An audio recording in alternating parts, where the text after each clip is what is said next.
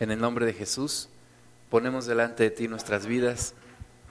Señor, gracias por tu misericordia, gracias por tu compasión. Señor, levantamos delante de ti nuestras vidas, pidiéndote perdón por todas las cosas que hemos hecho mal. Y Señor, que tú quites de en medio nuestro todo pecado para que podamos tener comunión contigo en este día. Te pedimos tu presencia una vez más aquí con nosotros, que tú nos hables, que tú nos toques, que tú nos ministres, Señor, en este día y todo lo que se haga, se haga conforme a tu propósito y a tu voluntad. En el nombre que sobre todo nombre, reprendemos toda obra del maligno, la echamos fuera de aquí, en el nombre de Jesús, y pedimos, Señor, tu presencia, tu dirección. En el nombre de Jesús, amén. Bueno, vamos a ver el día de hoy el tema de la intercesión de un hombre de Dios. Es el libro de Nehemías comienza con una intercesión, comienza con un con una carga en el corazón de Nehemías que lo lleva a interceder y finalmente lo lleva a cumplir el propósito de Dios y a ser parte de lo que él mismo estaba orando, de esa, de esa solución que él estaba buscando en el Señor. Y vamos a ver varios puntos. El primero acerca de la intercesión.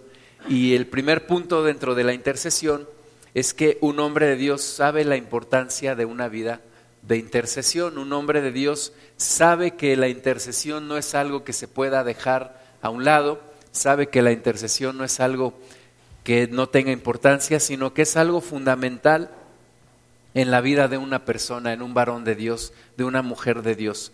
La intercesión se puede entender o se puede vivir o se puede realizar de la manera en la que Dios quiere cuando primero nos damos cuenta del dolor de los demás. Entendemos la necesidad de los demás, sabemos de su aflicción, conocemos de su aflicción y nos dolemos también en nuestro corazón. Nos duele el conocer la situación de las otras personas y eso es lo que nos motiva a orar, eso es lo que nos motiva a interceder. No solamente ver nuestra propia situación, sino el ver la situación de los demás. Y dice Nehemías 1:4, cuando oí estas palabras me senté y lloré e hice duelo por algunos días y ayuné y lloré delante del Dios de los cielos. Entonces, lo primero que Nehemías hizo fue escuchar las noticias, pero inmediatamente dice la Biblia que él se sintió dolido en su corazón. Él se sentó, dice, y lloró e hizo duelo por algunos días y ayunó y oró delante de Dios. Entonces cuando nuestra intercesión es nada más así como pues por no dejarlo, como pues bueno, me acuerdo que algún hermano tenía una necesidad, pues realmente no hacemos una intercesión como, como Dios quiere porque nuestra intercesión debe de ser tal que llegue a, tocar el corazón de Dios, llegue realmente a, abrir el, corazón de Dios, tocarlo, y que Dios se mueva a hacer algo por la persona por la que estamos intercediendo. Dice que Nehemías incluso lloró e hizo duelo, es decir, que Nehemías se identificó completamente con el dolor, con la necesidad del pueblo que estaba viviendo allá en Jerusalén y que tenía una gran necesidad Ahora, ¿cómo llegamos a identificarnos con la necesidad de las personas de las que estamos intercediendo? Pues acercándonos a ellas, conociendo su necesidad, siendo sensibles a su necesidad, no solamente a nuestra necesidad, sino realmente acercándonos a las demás personas, conociendo lo que ellos están padeciendo y dejándonos doler en nuestro corazón de manera que seamos sensibles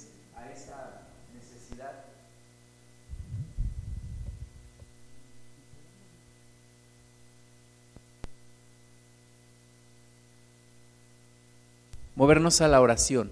Entonces, todo inicia con una persona que es sensible. Todo empieza con una persona que se acerca a la necesidad de los demás, que se identifica con esa necesidad y que empieza a orar. Nosotros necesitamos, como parte de la Iglesia de Cristo en México, interceder por nuestro país. Necesitamos orar por las demás personas, por los que no conocen a Dios, por los que están lejos del Señor acercarnos a la necesidad de estas personas para que podamos nosotros levantar oración de intercesión. Segundo punto, todo Toda historia bíblica comienza con una persona que está orando. Lo vemos con Isaías, ¿verdad? Estaba ahí en el templo cuando tuvo esa gran visión que le cambió su vida. Lo vemos aquí con Nehemías. Los trece capítulos del libro de Nehemías no, se, no serían posibles si el primero no se hubiera cumplido. Es la intercesión de Nehemías. El libro de los Hechos los 28 capítulos del libro de los Hechos vemos que están a partir de la oración que los 120 comenzaron a hacer. Jeremías empieza también con el profeta que está orando, lo mismo el libro de Oseas, lo mismo Joel, y casi todos los libros de los profetas menores comienzan con un contacto directo de la persona con Dios. Entonces, toda historia bíblica comienza con una oración y nuestras vidas todo lo que podamos hacer para Dios y todo lo importante que podamos hacer en nuestras vidas comenzará también con una oración, con una intercesión, con estar cerca del Señor, poder escuchar su voluntad, poder sentir la necesidad de las personas que están alrededor y movernos a orar, a interceder. Incluso antes de hacer algo material, algo físico, necesitamos interceder.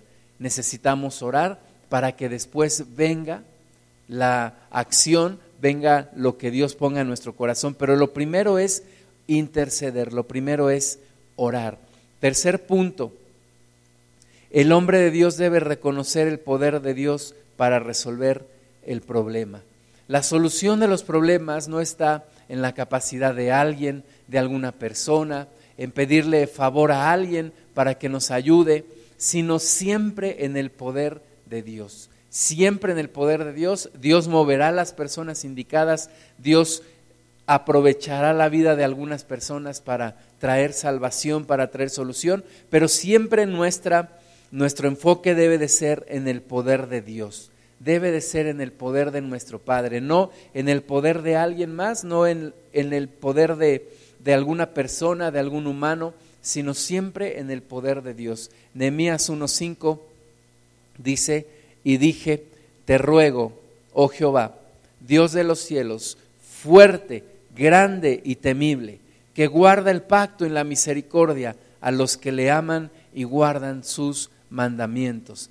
Aunque Nehemías era copero del rey y tenía una relación muy cercana con el rey, nos llama la atención que no acudió directamente al rey antes de orar, sino que él acude a Dios y, le dice tú que eres fuerte, grande y temible, Dios de los cielos, que guardas el pacto y la misericordia a los que le aman y guardan sus mandamientos. Entonces, Nehemías está dirigiéndose al Señor, sabiendo que Él es el que tiene el poder. ¿Cuántas veces nosotros conocemos a alguien que tiene poder, que tiene dinero, que creemos que puede ayudarnos y nos dirigimos directamente sin haber orado a esa persona? Pero Nehemías nos muestra el camino correcto necesitamos reconocer el poder de Dios para ayudarnos en nuestros problemas. Solamente es Dios el que puede ayudarnos, solamente es Dios el que realmente sabe, el que realmente puede, el que realmente nos puede ayudar, solamente es nuestro Dios. Ahora, Deuteronomio 7:9, Nehemías está citando, está recordando estas palabras en Deuteronomio 7:9 que dicen, conoce pues que Jehová tu Dios es Dios, Dios fiel, que guarda el pacto y la misericordia a los que le aman y guardan sus mandamientos hasta mil generaciones. Es el Señor que es fiel, que guarda el pacto y la misericordia a todos los que le aman y guardan sus mandamientos hasta mil generaciones. Es ese Dios al que nosotros debemos clamar. Un Dios misericordioso, un Dios compasivo, un Dios que guarda el pacto, un Dios que se acuerda de nosotros, un Dios que es todopoderoso para salvar. Dice aquí hasta mil generaciones. Entonces yo tengo que estar consciente de ese Dios. Hebreos dice que es necesario que el que se acerca se acerque con la convicción de que le hay y que es galardonador de los que le buscan, también dice la palabra. Entonces nosotros debemos acercarnos con una plena convicción de quién es Dios, de cuál es su poder, de cuál es su gloria, de cuál es la, el amor, la compasión de Dios que le va a hacer escuchar mi oración de intercesión. Ahora vamos a ver los elementos de la intercesión de Nehemías. Y el primer punto es que él tenía un corazón de fuego. Un corazón de fuego. La Biblia dice que él oró antes, primero ayunó, antes también hizo duelo, lloró. Y esa efervescencia, esa intensidad en el corazón de Nehemías le hace que su oración realmente llegue a nuestro Padre. Nosotros necesitamos aprender a clamar a Dios, necesitamos aprender a orar apasionadamente a nuestro Dios, necesitamos orar con intensidad, no solamente orar con ahí, pues a ver si Dios me escucha, tal vez a veces ni siquiera creemos que nuestra oración va a llegar a Dios y ni siquiera creemos que Dios va a contestar. Pero cuando hay una oración apasionada, es una señal de que esperamos que Dios nos conteste Sabemos que Dios nos va a escuchar, sabemos que Dios nos va a contestar. Nemías tenía intensidad en todo su ser. No solamente se dolió en su corazón cuando supo de los hermanos que estaban allá en Jerusalén y lloró, pero esa, ese sentimiento, ese dolor, e, esa necesidad la puso cuando estaba en oración, en intercesión. Y nosotros necesitamos orar con intensidad. Necesitamos orar con intensidad porque esas son las oraciones que Dios escucha, no las oraciones tibias. Ahora, puede ser que una persona esté orando con intensidad, apasionadamente y esté gritando al Señor, o puede ser que alguien está en su corazón, a lo mejor en un momento está orando y no abre su boca, pero en su interior está con intensidad buscando al Señor. O puede ser que una persona está gritando, pero realmente su corazón no está ahí. Entonces, lo que hay que ver es la intención en el corazón, la intensidad en el corazón de la persona que está orando. Dice que Nehemías oraba fervientemente, con pasión y con convicción. Y nos habla Santiago 5 del 17 al 18 también de Elías. Otro hombre que oró con intensidad. Dice que Elías era hombre sujeto a pasiones semejantes a las nuestras. Es decir, que Elías era un hombre como nosotros, como cualquier hombre de nosotros, pero conocía a Dios, eso es lo que le hacía diferente, no era el hombre el que era diferente, era que conocía a Dios lo que lo hacía diferente. Y este hombre, sujeto a pasiones semejantes a las nuestras, oró fervientemente para que no lloviese y no llovió sobre la tierra por tres años y seis meses. La oración de Elías detuvo la lluvia del cielo. Oró, dice, fervientemente, no oró una oración ahí para, para eh, a ver si algo pasaba, sino oró con fervor, oró con efervescencia, oró con intensidad, oró con pasión al Señor y no llovió durante seis meses, dice, y otra vez oró y el cielo dio lluvia y la tierra produjo su fruto. Entonces, nuestra oración debe de ser con intensidad, a pesar de las circunstancias, a pesar de lo que haya a nuestro alrededor, a pesar de lo que se levante, nosotros tenemos que estar orando con intensidad, con pasión a nuestro Dios. ¿verdad? La Biblia dice que cuando Elías oró para que lloviera, mandó a su, a su siervo y, y dijo, ¿qué ves en el cielo? Y dijo, veo como una pequeña nube del tamaño de una mano. Pero él siguió orando, siguió orando hasta que vino la lluvia. Entonces, no nos desanimemos por las circunstancias, no nos desanimemos porque no vemos respuesta inmediata a nuestra oración. Nuestra obligación es continuar orando, seguir orando. Punto número dos, un corazón que conoce a su Dios. De nuevo, decíamos allí en, en Hebreos, la Biblia nos dice que, que sin fe es imposible agradar a Dios, porque el que se acerca es necesario que se acerque con la convicción creyendo que le hay, creyendo que Dios está escuchando. ¿Sí? Si nos acercamos nada más como, pues a ver si hay, puede pegar, puede ser chicle y pega mi oración. esa oración no la escucha Dios. De entrada ya perdimos en la oración. Tenemos que orar con convicción, conociendo a Dios. Nehemías conocía que Dios era fuerte, que Dios es grande, que Dios es temible, que Dios guarda el pacto y la misericordia. Él sabía todo esto y con esa convicción Nehemías está orando. Señor, tú me escuchas, tú eres fiel, tú eres verdadero, tú guardas el pacto, tú eres fuerte, tú eres grande, tú eres temible, tú eres mayor que cualquier demonio, que cualquier problema, que cualquier circunstancia. Y con esa convicción me acerco a ti, con esa convicción de que tú eres todo lo que yo sé, todo lo que la Biblia dice y todo lo que yo confieso, me acerco a ti.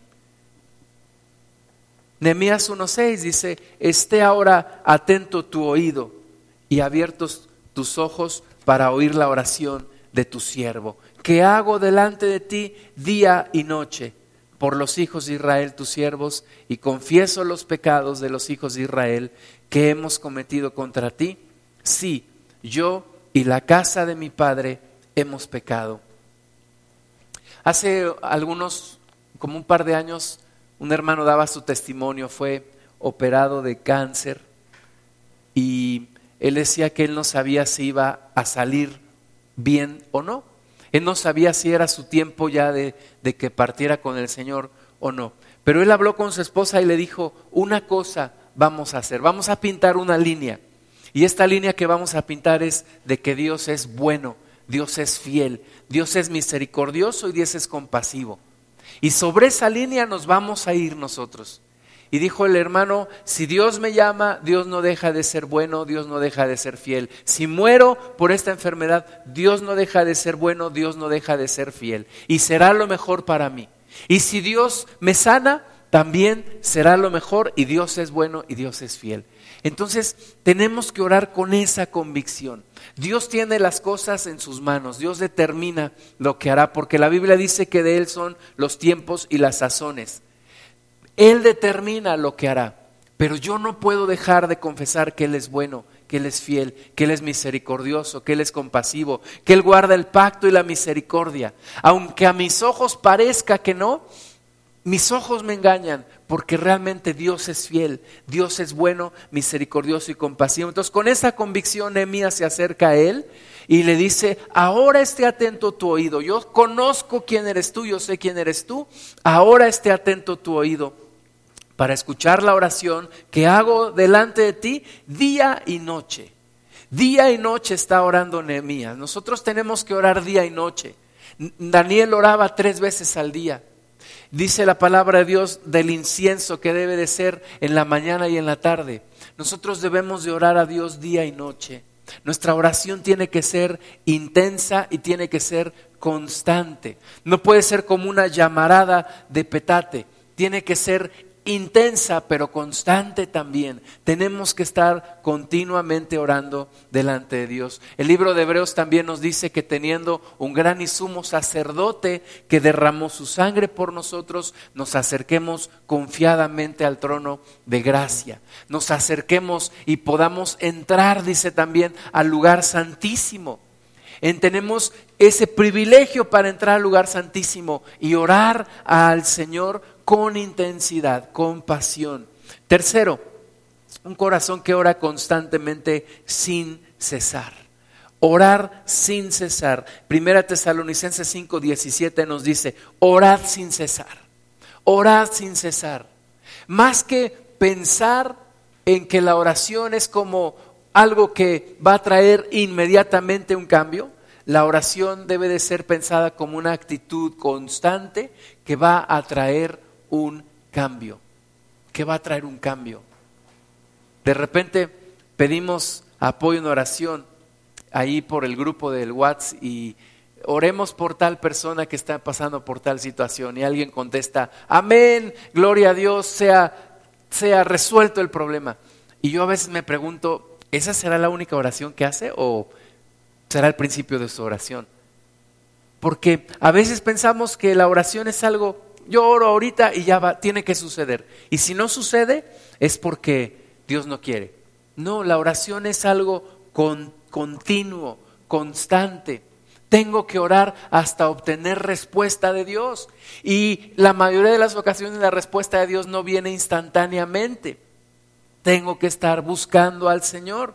Jesucristo habló en Lucas 18.1 una parábola sobre la necesidad de orar siempre y no desmayar. Esta parábola es sobre la necesidad de orar siempre y no desmayar. Tenemos que orar siempre y no desmayar hasta encontrar la respuesta de Dios. Dice que había en una ciudad un juez que ni temía a Dios ni respetaba a hombre. Dos características de este juez. No temía a Dios y no respetaba a ningún hombre. Había también en aquella ciudad una viuda, la cual venía a él diciendo, hazme justicia de mi adversario. Entonces el juez no temía a Dios ni temía a los hombres, pero la viuda tenía una necesidad. Y venía delante de él y le decía, hazme justicia de mi adversario.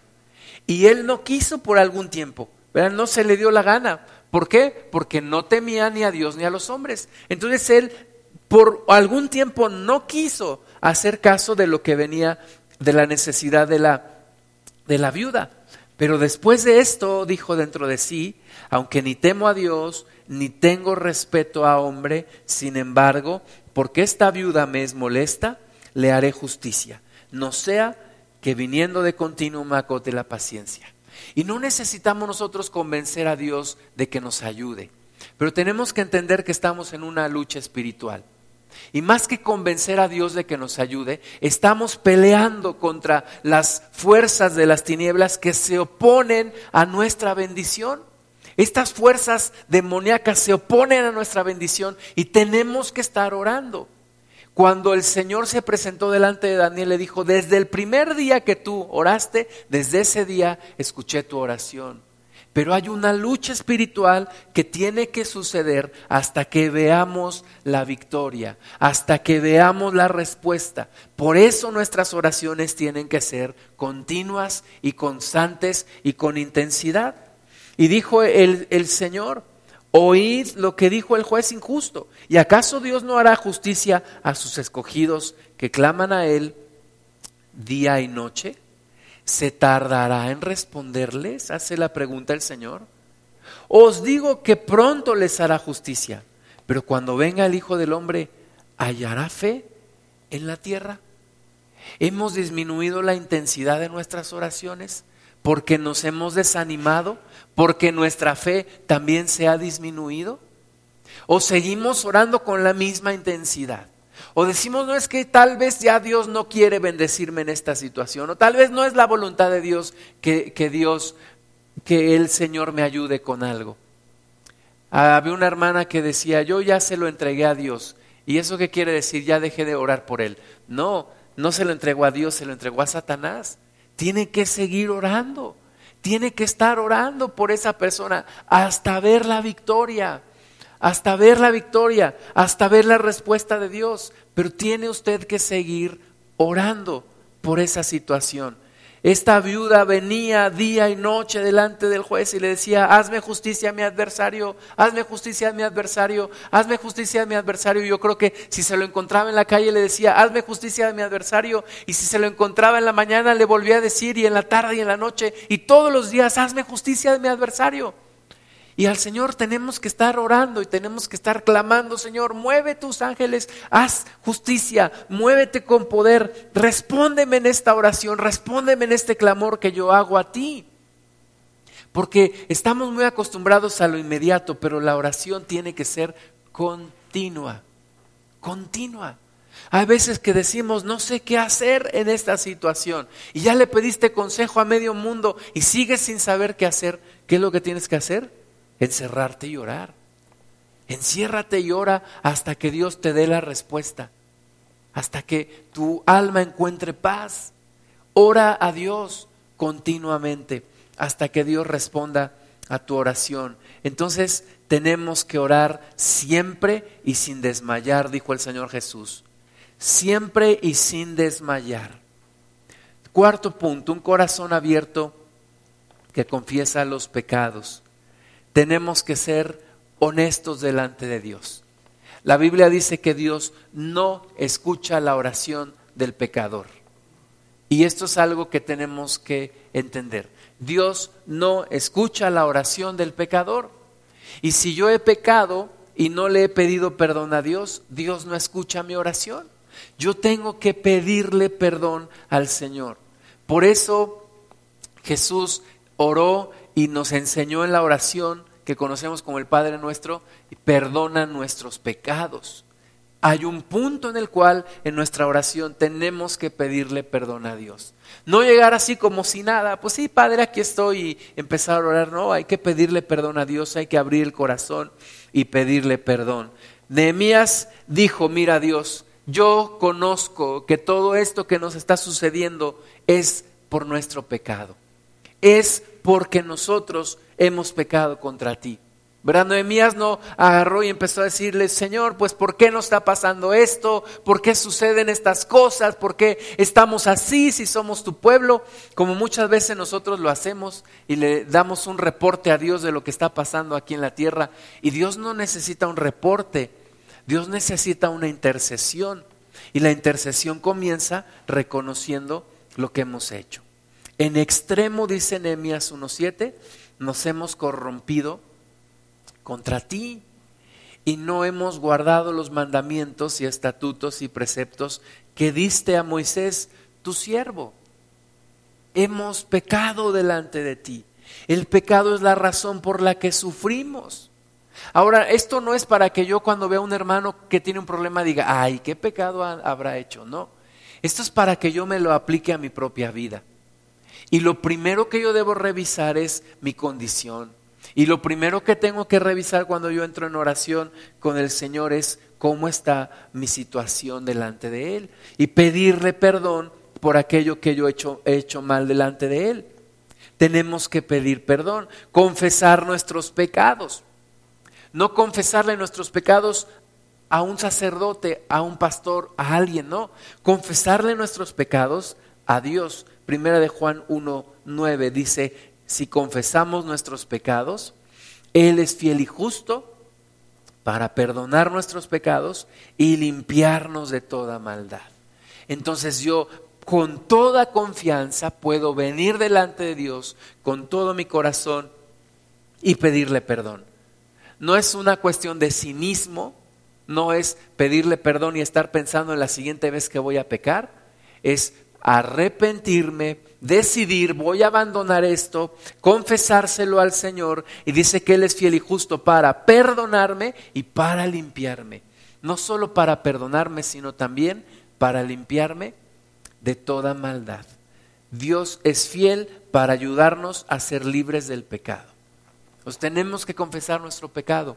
Cuando oremos por nuestro país, pidamos perdón por todos los pecados que aquí ocurren como cuáles corrupción, injusticia, homicidios, idolatría, adoración a la muerte, hechicerías, todo lo que se hace en este país, pidamos perdón a Dios por lo que se hace en este país.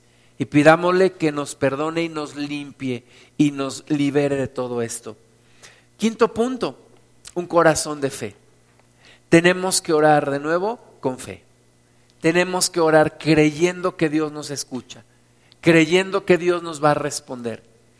Nehemías 1, 8 y 9. Acuérdate ahora de la palabra que diste a tu siervo Moisés, diciendo, si vosotros pecareis, yo os dispersaré por los pueblos, pero si os volviereis a mí y guardareis mis mandamientos y los pusiereis por obra, aunque vuestra dispersión fuere hasta el extremo de los cielos, de allí os recogeré y os traeré al lugar que escogí para hacer habitar allí mi nombre.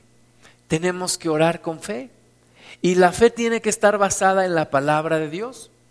¿Por qué Nehemías está diciéndole todo esto al Señor? No, no porque a Dios se le olvide, sino porque es la fundamentación de lo que yo estoy orando. Yo oro de acuerdo a esto. ¿Por qué? Porque lo dice la palabra de Dios y si lo dice la palabra de Dios, lo puedo orar, lo puedo pedir, lo puedo esperar, sé que Dios me va a responder porque lo estoy orando conforme a la palabra, no conforme a mi voluntad, sino conforme a la palabra de Dios. La palabra de Dios trae fe. La palabra del Señor hace que mi oración sea eficaz. Dice Romanos 10, 17 que el oír que la fe es por el oír y el oír por la palabra de Dios. Entonces, al yo leer la palabra de Dios, mi fe se incrementa, al escuchar la palabra de Dios, mi fe se incrementa, puedo basar mi oración en la palabra de Dios. Daniel de nuevo oraba tres veces al día con su mirada hacia Jerusalén, porque había leído de Jeremías que 70 años iba a durar el cautiverio y que después de esto Dios les iba a visitar. Entonces yo oro de acuerdo a la palabra de Dios, oro de acuerdo a las promesas que Dios ha hecho en su palabra no para pedir algo que tal vez ocurra o tal vez no, no, yo sé que va a ocurrir. ¿Por qué? Porque está escrito, porque Dios lo prometió. Y si Dios lo prometió, Dios lo cumplirá, porque la Biblia dice que es imposible que Dios mienta. Dios no puede mentir. Es imposible que Dios mienta. Entonces, tengo que orar de acuerdo a las promesas de Dios. En Josué 21, 45 nos dice que no faltó palabra de todas las buenas promesas que Jehová había hecho a la casa de Israel. Todo, todo se cumplió. Todo lo que Dios prometió al pueblo de Israel se cumplió. Y todo lo que Dios nos prometa a nosotros se cumplirá. Y todo lo que está escrito en la Biblia se cumple. Entonces no, no hay pierde. Si yo oro de acuerdo a la Biblia, se va a cumplir. Mi oración va a ser escuchada y va a ser respondida. Segunda de Pedro 1.4 dice, por medio de las cuales nos ha dado preciosas y grandísimas promesas. Dios nos ha dado preciosas y grandísimas promesas. ¿Por qué es tan importante leer la Biblia? Porque ahí encuentro las promesas de Dios. ¿Verdad? Si yo oro a Dios, viene el diablo, yo oro a Dios por mi sanidad, viene el diablo y me pone en la mente, no, Dios no te va a sanar. ¿Cómo le voy a responder? Escrito está, por la llaga de Cristo yo soy sano. Si Él me dice, no, Dios ya te abandonó, no, escrito está, no te dejaré ni te abandonaré. Entonces es fundamental leer la Biblia. Por eso la palabra de Dios es la espada del Espíritu, porque con ella respondemos a la incredulidad, respondemos a las voces del diablo que viene a tratar de intimidarnos. Dice, para que por ellas llegases a ser, a ser participantes de la naturaleza divina, habiendo huido de la corrupción que hay en el mundo a causa de la concupiscencia. Entonces, tenemos grandes promesas de Dios. Y dice 2 de Corintios 1:20, porque todas las promesas de Dios son en el sí y en el amén, por medio de nosotros para la gloria de Dios. Todas las promesas son en el sí y en el amén. Dios dice, tú encontraste esa promesa en la Biblia, es tuya. Sí y amén. Tú la puedes orar, tú la puedes confesar, tú la puedes creer. Tú puedes orar conforme a esa palabra. Dios ya nos ha entregado todas estas promesas. Ahora, la situación de Nehemías era muy, era muy, muy grande el problema, era grande el conflicto. Y Nehemías tiene que agarrarse de la misma palabra de Dios, porque si no, cualquiera le pudo haber dicho, ¿sabes qué? Dios nunca te va a hacer caso. Ese pueblo ha pecado. Dios nunca te va a escuchar. Deja de, de orar. No, Nehemías dice, recuerda Dios lo que tú le dijiste a Moisés, que si tu pueblo pecare, tú los dispersarías. Y efectivamente, así ha sido. Tú los dispersaste porque nosotros hemos pecado. Pero también dice tu palabra que si nos arrepentimos desde donde estuviéramos, desde el lugar donde estuviéramos, de ahí nos volverás a recoger. Entonces hay que orar no solamente creyendo en, en lo que en que hemos pecado y sí Dios nos ha castigado, también en la restauración de Dios. Porque las promesas de Dios traen una condición. Las promesas de Dios tienen una condición. Nosotros le decimos a la gente, mira, ven, Dios te acepta tal y como eres. Si Dios te acepta tal y como eres, pero si quieres la bendición de Dios, hay una condición. Y la condición es que tienes que cambiar. Te tienes que arrepentir. Tienes que ser diferente. ¿Sí? Dios te ama, pero hay una condición en todas sus promesas. Y es verdad, Dios me ama. Pero si yo quiero recibir el amor de Dios, yo tengo que cambiar. Yo tengo que ser diferente, yo me tengo que arrepentir.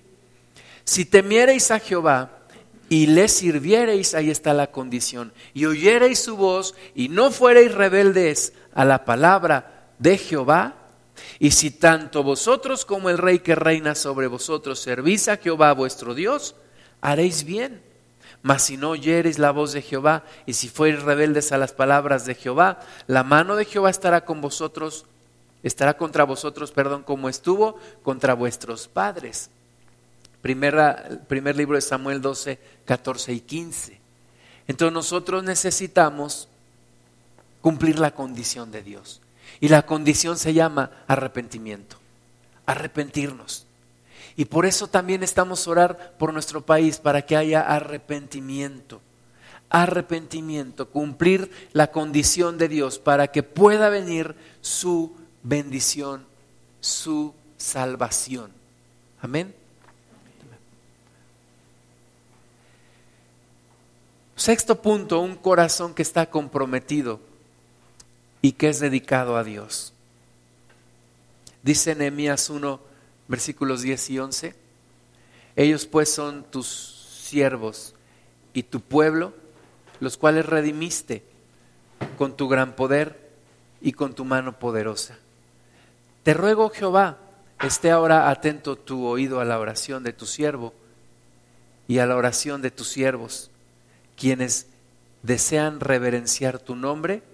Concede ahora buen éxito a tu siervo y dale gracia delante de aquel varón, porque yo servía de copero al rey.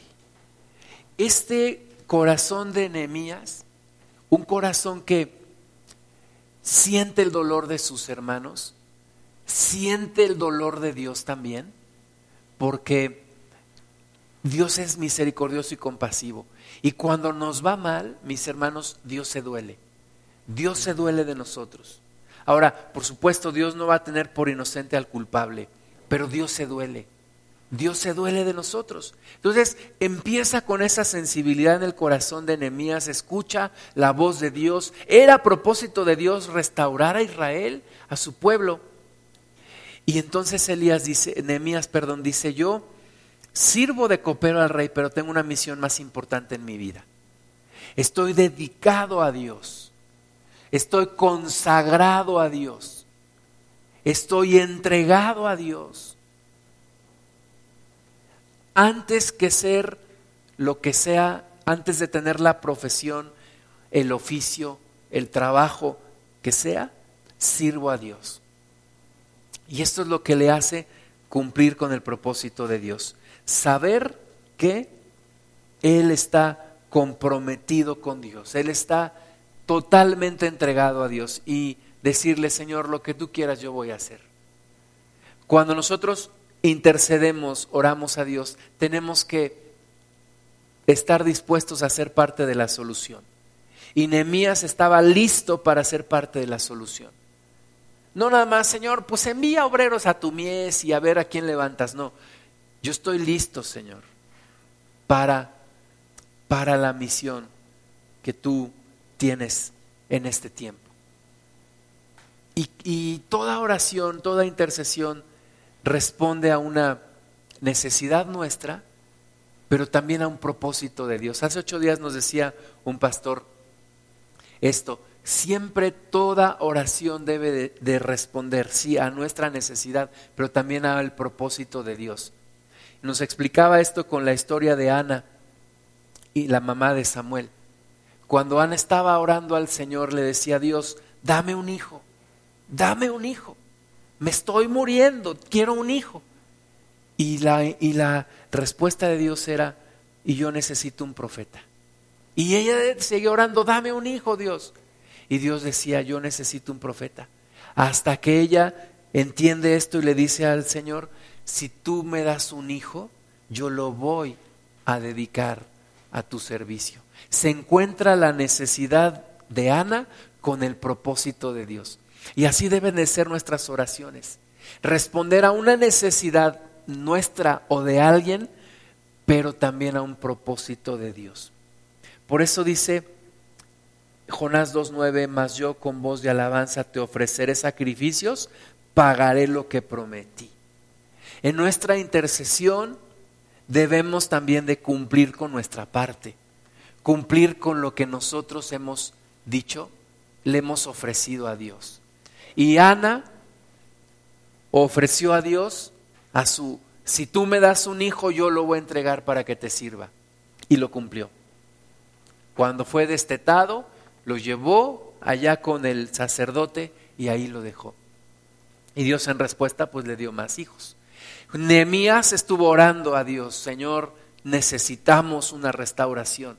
Y cuando llegó el momento, Nehemías dijo, Señor, pues aquí estoy, cumple con tu propósito, dame gracia delante del rey, que me abras los caminos y aquí estoy yo para dejar de ser el copero del rey y para reconocer que soy tu siervo, que soy tu siervo.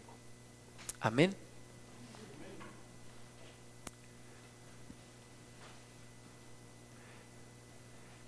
Bueno,